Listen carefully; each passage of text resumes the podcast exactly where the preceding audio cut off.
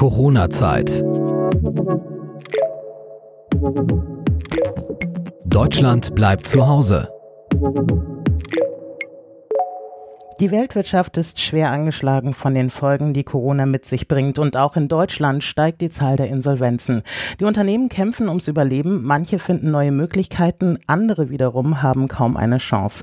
Herzlich willkommen zu Corona-Zeit. Mein Name ist Steffi und in dieser Episode spreche ich mit Simon Rote. Er ist Wirtschaftspsychologe und berät Unternehmen. Hallo Simon. Hallo.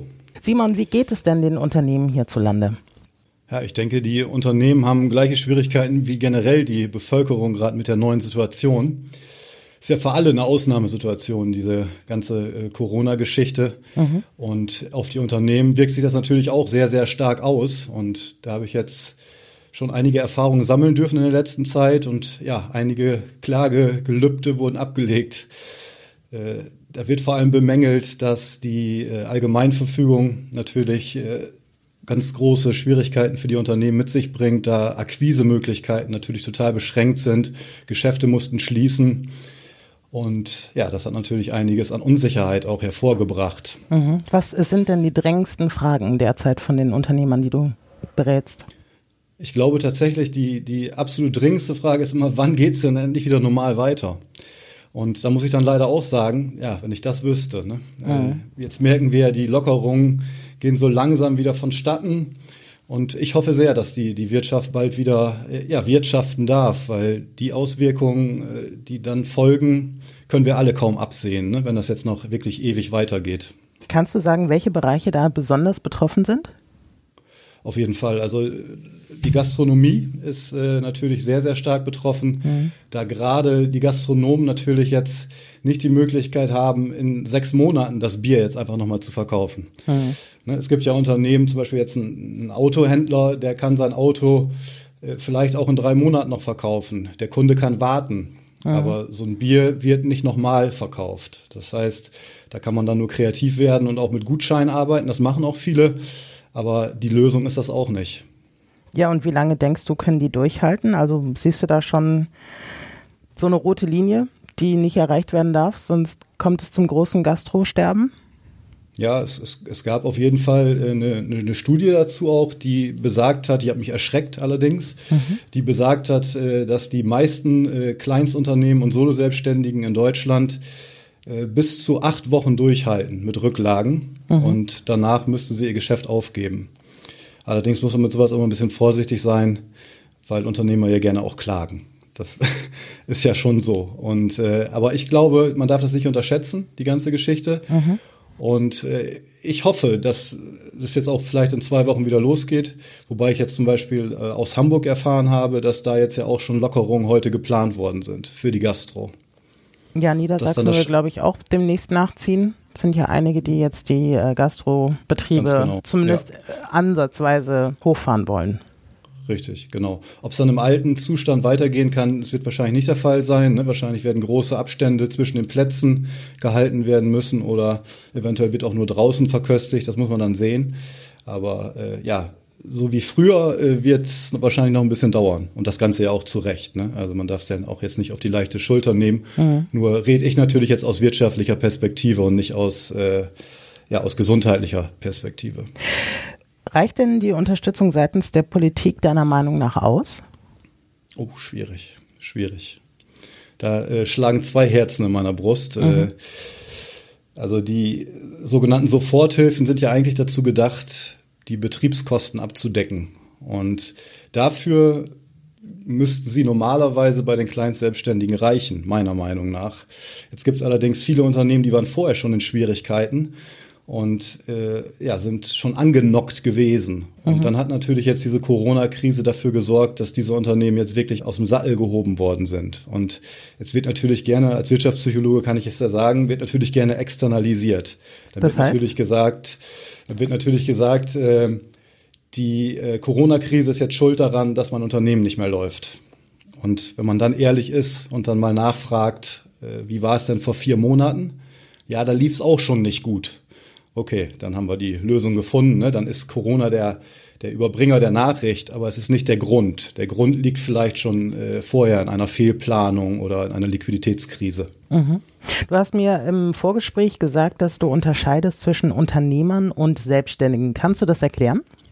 Ja, gerne. Ähm, für mich ist das ein ganz, ganz großer äh, Unterschied. Wenn ich äh, Selbstständiger bin, beispielsweise äh, Freelancer, dann kann es sein, dass ich ein, zwei, drei, vier Auftraggeber habe und für die meine Dienstleistung erbringe, teilweise auch über längere Monate.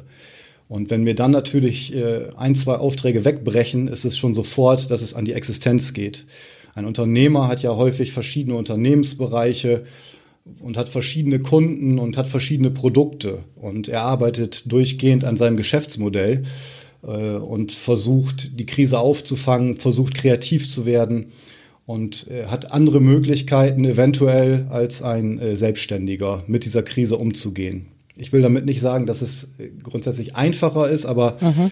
vom, vom Mindset her ist ein Unternehmer meiner Meinung nach halt eine Person, die ja, eine Krise auch als Chance sieht, die sie jetzt nicht aufgibt, sondern die jetzt gerade angestachelt wird äh, und jetzt sagt, jetzt erst recht. Und das ist natürlich äh, schwierig in dieser Situation, aber nur das hilft, weil wenn ich jetzt äh, ja in, den, äh, in die Embryonalstellung gehe und mich auf den Boden lege und weine, äh, dann wird mir nicht geholfen. Ich kann verstehen, dass am Anfang der Schock groß ist. Ich kann verstehen, dass am Anfang auch eine gewisse ja, psychologische Phase da sein muss, um erstmal den Schock zu verarbeiten. Aber dann muss es irgendwann weitergehen. Und da kann ich die äh, Unternehmer und auch die Selbstständigen nur ermutigen, da wirklich nicht den Mut zu verlieren und weiterzumachen und nicht ja, jetzt in Schockstarre äh, zu verweilen.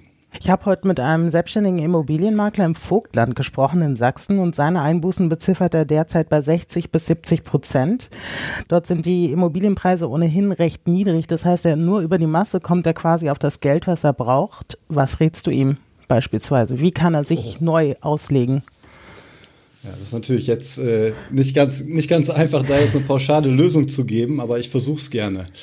Äh, da finde ich wieder mein Beispiel von gerade ganz spannend. Äh, clustern wir ihn mal ein. Ist er Unternehmer oder ist er Selbstständiger? Mhm. Und dann würde ich sagen, ist er eher Selbstständiger. Und das ist eigentlich genau dann das Sinnbild dafür, was ich gerade versucht habe zu erklären.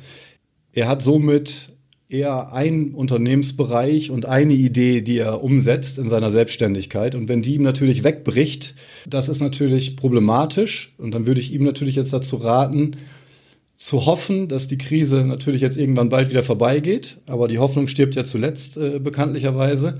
Und ich würde ihm raten dazu, äh, auch mal nach links und rechts zu schauen und seine Stärken und Fähigkeiten, ob man die irgendwo anders einbringen kann. Sei es vielleicht kurzfristig auch mit, einer, mit einem Angestelltenverhältnis. Äh, es gibt immer die Möglichkeit, äh, auch für ihn diese Soforthilfe zu beantragen, damit er erstmal seine Betriebskosten decken kann und äh, um die privaten Kosten zu decken, äh, gibt es auch die Möglichkeit, ALG 2 zu beantragen, wenn man jetzt nicht ganz, ganz, ganz, ganz exorbitant viel Einkommen hat. Und das sind keine schönen äh, ja, Optionen, das ist mir absolut klar. Nur in der Krise muss jeder halt schauen, wo er bleibt. Und es spricht nichts dagegen, meiner Meinung nach, äh, auch staatliche Angebote anzunehmen, um dann halt neu durchzustarten, wenn es wieder möglich ist. Aber ist es nicht so, ich meine, er ist, du klassifizierst ihn als Selbstständiger, weil er quasi ein Produkt hat, und zwar das Vermakeln von Immobilien. Er hat erst letzten Sommer gegründet. Und was ist, wenn er sagt, er möchte derzeit nicht in eine andere Anstellung gehen, um das zu überbrücken, sondern er will für seine Unternehmung kämpfen? Ist er vielleicht doch ein Unternehmer? Spannend, auf jeden Fall. Ja, ich, das ist kein, kein Ausschluss, ne? Das nochmal wichtig. Also es ist eine, eine Klassifizierung. Mhm. Natürlich kann, kann, auch ein Solo-Selbstständiger oder ein, ein Freelancer sehr viele Anteile haben und äh, Unternehmer sein, um da zu kämpfen. Das hoffe ich auch. Ich glaube, das ist eine riesig wichtige Eigenschaft. Nur gibt es auch viele, die vom Mindset her eher dann so halbe Angestellte sind. Und für die ist es nochmal viel, viel schwieriger. Das wollte ich damit nur ausdrücken. Und äh, nee, es kann durchaus sein, dass er hohe Anteile hat. Und ich finde es auch total gut, wenn Leute jetzt sagen, ne, habe ich ja am Anfang auch schon gesagt, ja. ich gebe jetzt nicht auf und ich gehe jetzt nicht ins ALG 2. Und die Frage wäre dann für mich immer nur, wenn man doch als Unternehmer, ja gut, er ist Gründer, das ist nochmal ein bisschen was anderes, aber wenn ich als Unternehmer vielleicht schon ein paar Jahre am Markt bin, wenn ich dann es nicht schaffe, zwei Monate zu überbrücken, dann lag der Fehler vielleicht auch schon vorher, dass ich einfach keine Rücklagen gebildet habe. Und ich weiß, dass es in manchen Branchen schwierig ist. Ich habe da absolutes Verständnis für. Gründer zum Beispiel speziell. Mhm. Natürlich legen die sich kein dickes Polster zur Seite. Aber ich kann auch noch mal dazu ermutigen, auch bei Kleinstselbstständigen, die, die Liquidität im Blick zu behalten. Und wenn ich das selber nicht kann, ist das gar kein Problem. Dann suche ich mir jemanden, der es kann. Ne? Ich muss in Lösungen denken. Das heißt, immer auch die Liquidität im Blick behalten. Und natürlich ist das nicht sexy. Ich bin beispielsweise Grafikdesigner, mache ganz kreative Sachen aber die Buchhaltung ist auch wichtig. Mhm. Und ich muss meine Zahlen im Blick haben. Ich muss Rücklagen bilden. Ich muss meine Steuern im Blick haben. Und das ist ein, ein, Learning jetzt aus meiner Erfahrung, dass das ganz, ganz häufig auch nicht genug getan wird, weil es einfach kein sexy Thema ist. Und jetzt in der Krise, ja, überholt es die Leute dann. Darum, für die Zukunft auf sowas achten und nicht einfach nur kreativ sein. Wie lange ist für dich ein Gründer ein Gründer? Wie, wie viele Jahre oder wie viele Monate müssen vergehen, bis man vom Gründer zum Selbstständigen wird? Oh, das ist auch, da gibt es ja, ich glaube, in der Literatur redet man von drei bis fünf Jahren. Mhm. Das, das kommt aufs Geschäftsmodell an. Also das, äh, ich weiß auch nicht, ob es zielführend ist, da jetzt genau eine Klassifizierung vorzunehmen, ehrlich gesagt. Also für mich, ich würde so sagen, wenn, wenn ich nach zwei Jahren sollte man eigentlich erste Umsätze generiert haben. Das, äh, und sollte von seiner Idee mal in den, ja, in den um, Umsatz gekommen sein. Also profitabel werden. Genau. Also jetzt vielleicht noch nicht, ne, dass man Weil du kannst ja nicht Leuten, Gewinne die erst fährt. ein halbes Jahr ihr Unternehmen haben, raten, ein Polster anzulegen, wenn sie jetzt nein, gerade nein, nein. noch im Aufbau sind. Das habe ich ja gerade extra gesagt, genau. Mhm. Bei Gründern ist es ein bisschen was anderes. Ne? Aber ich habe halt, also bei mir äh, im Unternehmen jetzt äh, habe ich auch äh, Leute, die sind schon, schon zehn Jahre teilweise selbstständig und haben halt kein, keine Rücklage gebildet. Und das war jetzt eher okay. so auf diese Personengruppe bezogen. Ach so, ne? ich dachte, wir wären noch bei dem Makler, der erst letztes Jahr gegründet hat und eben noch nicht ähm, genug Rücklagen hat, sozusagen, um, ja. um davon zu zehren. Ähm, ja. Welche Chancen siehst du denn durch die Corona? Zeit für die Wirtschaft.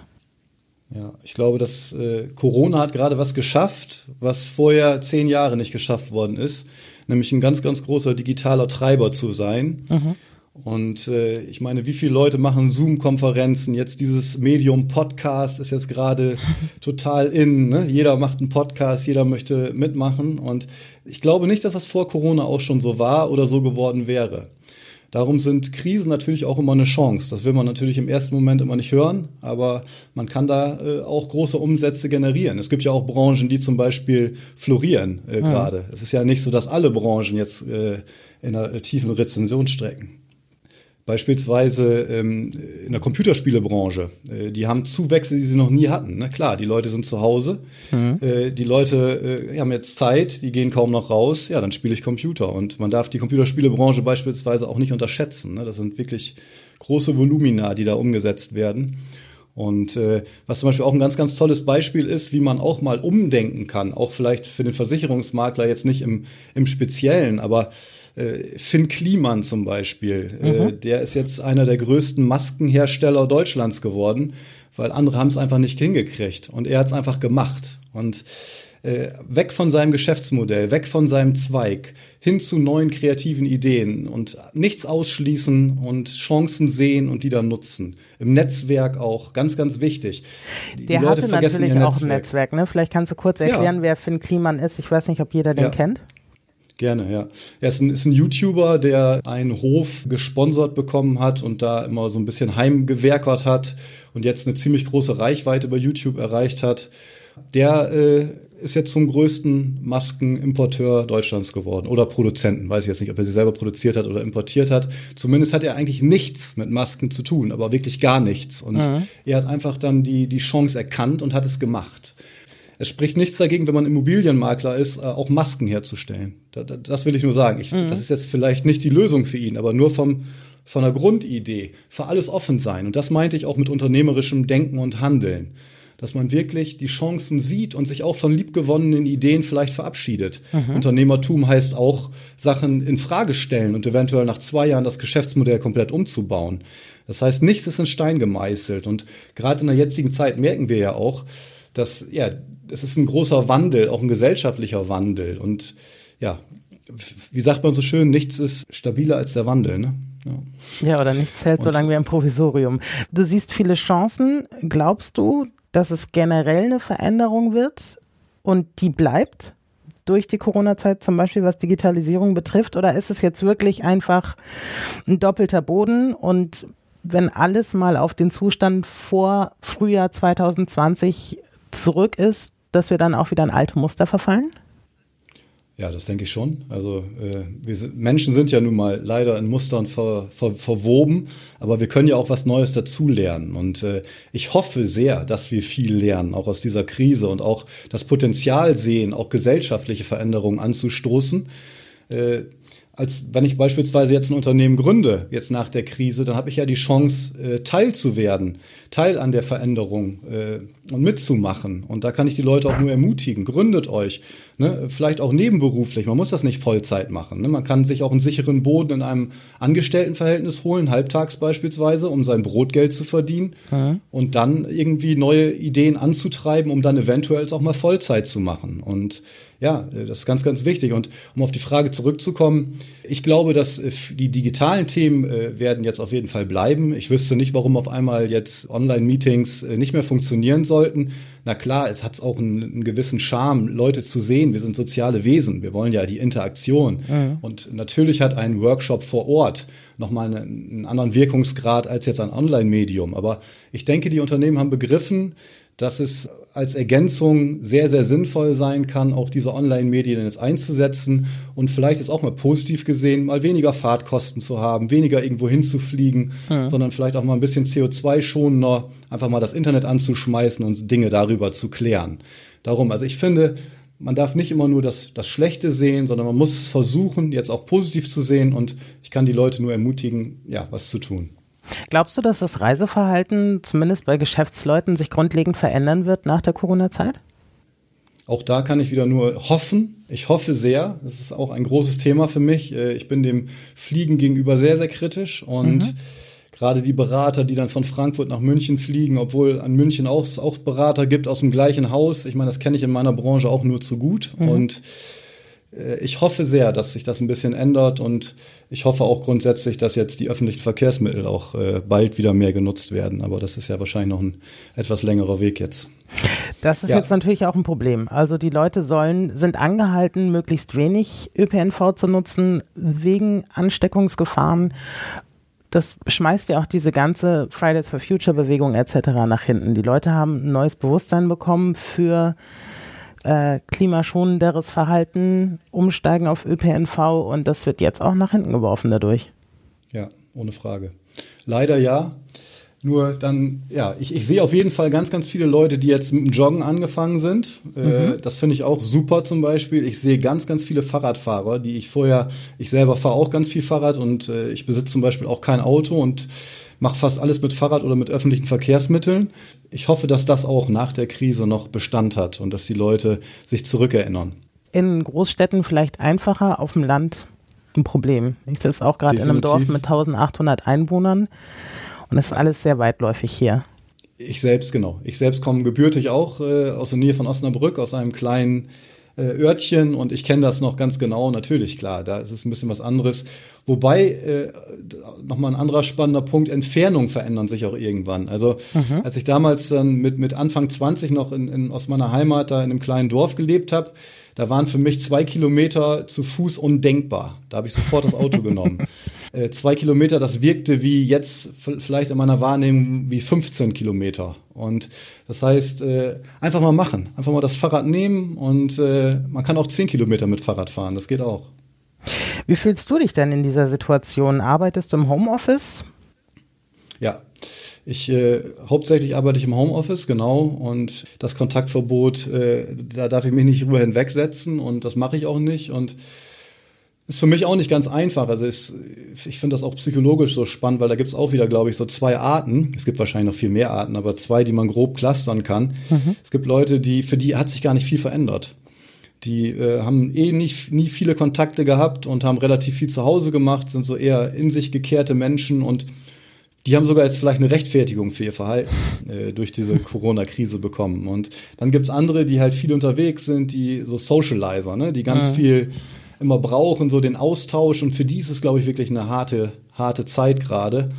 Und ich merke das in meinem Umfeld auch ganz, ganz stark. Die Leute, die im Homeoffice sind und auch mit Kindern, das hat natürlich auch nochmal eine ganz, ganz ganz, ganz große Herausforderung, äh, die da ja mitschwingt und auch ja so ein bisschen der, der, der Frust, der jetzt so langsam entsteht. Ich merke auch Leute, die schon äh, gerade äh, habe ich das Gefühl, dass das meine Freundinnen eher so sind, dass die langsam wirklich nervös werden. Ich habe das Gefühl, aber das kann ist total subjektiv, dass die Männer damit besser klarkommen als die Frauen. Das finde ich auch nochmal spannend. Okay, Wo, worauf führst du das zurück? Was ist deine Vermutung?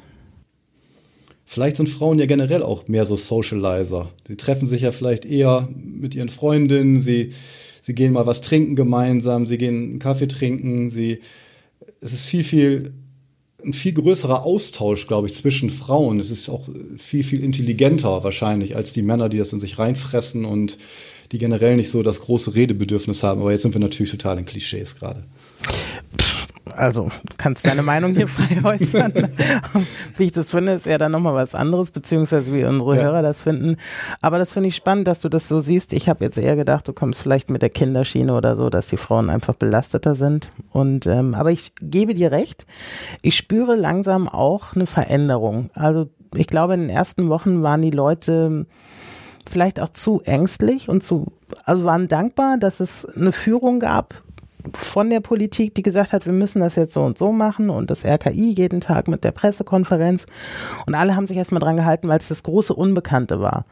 Aber ich glaube, dass wir jetzt so nach, ja, eben diesen vier bis sechs Wochen, ich habe es schon so vor ein, zwei Wochen gemerkt, es langsam kippt.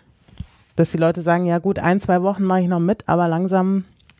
Ja, habe ich auch eine schöne Studie zugelesen. Ich weiß nicht mehr genau, wie es genau war, aber es war so nach, ich glaube, nach drei Wochen war in der Studie, war das so, dass, dass dann dieser Panikmodus vorbei ist und dass mhm. Leute dann äh, ja wieder weiterdenken und dann langsam nervös werden. Und ich habe es auch genauso wahrgenommen, definitiv. Das, äh, aber es wird jetzt ja auch wieder ein bisschen gelockert und man muss aber allerdings auch vorsichtig sein. Also ist ja auch immer so ein psychologisches Paradoxum, dass die Leute sich jetzt vielleicht auch schon wieder zu sicher fühlen. Ne? Ist mit der Maske ja genau das Gleiche. Ich habe das Gefühl, ja. seit die Maske da ist, äh, kommt man sich wieder näher. Und ob Definitiv. das dann zielführend ist, weiß ich auch teilweise nicht. Ich finde es auch so lustig, im Supermarkt steht man an, auch wirklich artig mit eher zwei als ein Meter Abstand. Und sobald man drin ist, greifen die Leute über die Schulter ins Regal, weil sie dann nicht ja. warten können.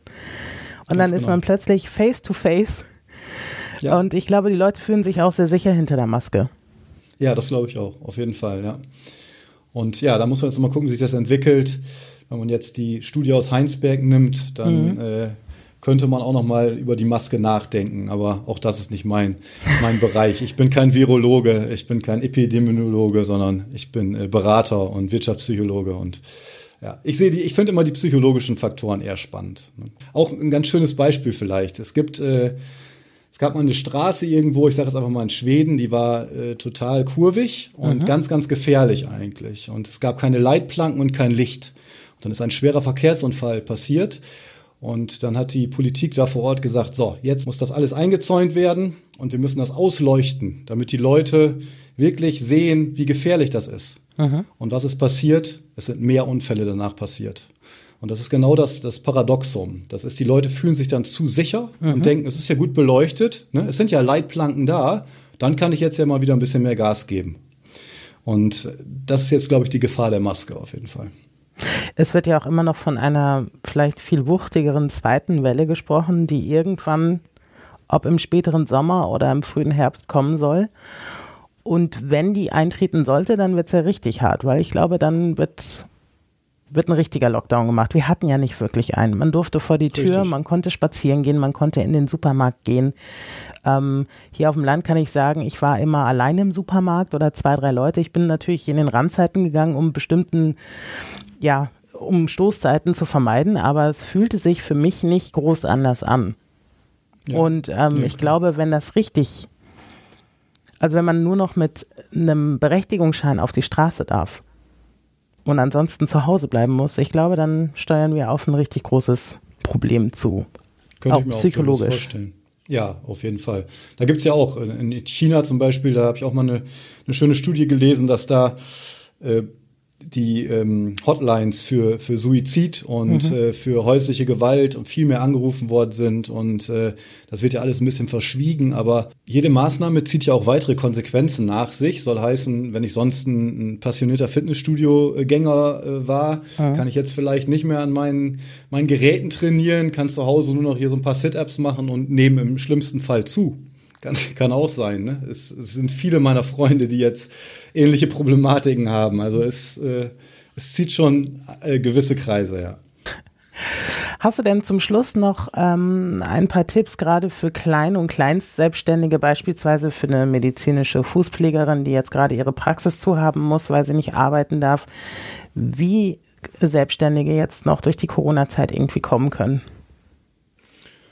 Ja, da fallen mir sicherlich noch ein paar Sachen ein. Das, das Wichtigste ist erstmal durchhalten. Mhm. Das ist mir ganz, ganz wichtig. Ne? Jetzt nicht aufgeben und jetzt nicht in, in, in eine Angststarre äh, gehen, sondern wirklich an sich selber glauben, vielleicht auch nochmal äh, Kontakt aufnehmen zum Partner oder auch zu Bekannten und sich Mut zusprechen lassen. Vielleicht auch mit anderen äh, Praxen sich mal auszutauschen und gemeinsam ja, Mut zu entwickeln. Dann, was auch immer, glaube ich, gut ist, dass man generell den, den Kontakt auch zu Kunden hält. Mhm. Man hatte ja vielleicht schon vorher Kunden und dass man auch wirklich sagt, ne, äh, bleibt mir doch bitte gewogen, äh, ne, ich bin bald wieder für euch da. Äh, ich habe jetzt auch beispielsweise die Zeit genutzt, um mein Angebot nochmal zu überarbeiten. Äh, was man auch immer gut machen kann, ist, dass man sich jetzt wirklich die Zeit nimmt und auch digitaler ein bisschen aufstellt. Das muss auch gar nicht sonderlich teuer sein, sondern einfach vielleicht nochmal die Homepage überarbeiten mhm. oder auch Online-Marketing wirklich mal äh, zu überlegen, weil das kostet zwar erstmal Geld, aber spielt natürlich dann, wenn die Maßnahmen gelockert werden, äh, verdient man vielleicht auch wieder mehr Geld. Mhm. Das heißt, äh, das ist ja auch eine tolle Maßnahme und um die finanzielle Hürde jetzt erstmal zu überwinden, wäre ich mir auch nicht zu schade, als Unternehmer wirklich ALG 2 für Selbstständige aufzunehmen. Dafür ist es da. Es ist gelockert worden. Mhm. Das heißt, man kann es relativ problemlos, relativ beantragen und äh, man darf weiterhin selbstständig bleiben. Das ist mir ganz, ganz wichtig. Das mhm. wissen viele gar nicht. Mhm. Und äh, das heißt, das Ziel ist dann nicht wieder in einen Job zu kommen, wie beim normalen Arbeitslosengeld 2, sondern es ist das Ziel ist dann, die Selbstständigkeit wieder ans Laufen zu bekommen, um dann aus dem Bezug rauszukommen. Und da darf man sich auch nicht zu schade sein, das einfach zu machen. Und die Maßnahmen werden jetzt ja schon gelockert, merkt man ja. Ich hoffe, sie werden noch weiter gelockert. Und dann kann hoffentlich auch bald die, die Fußpflegerin oder der Masseur oder auch der Immobilienmakler dann bald wieder arbeiten. Und ja, Ganz, ganz wichtig, nicht entmutigen lassen, weitermachen und ach so, und natürlich auch die Soforthilfe, äh, die man beantragen kann, bitte beantragen. Äh, sie ist extra für euch da, also zögert nicht, die auch zu beantragen. Wunderbar, Simon. Das waren schöne Schlussworte. Vielen Dank fürs Mitmachen. Ähm, hat mir viel Spaß gemacht. Und wenn ihr mitmachen wollt, dann schickt mir gerne E-Mail an post.coronazeit.de und wir hören uns beim nächsten Mal. Corona-Zeit. Deutschland bleibt zu Hause.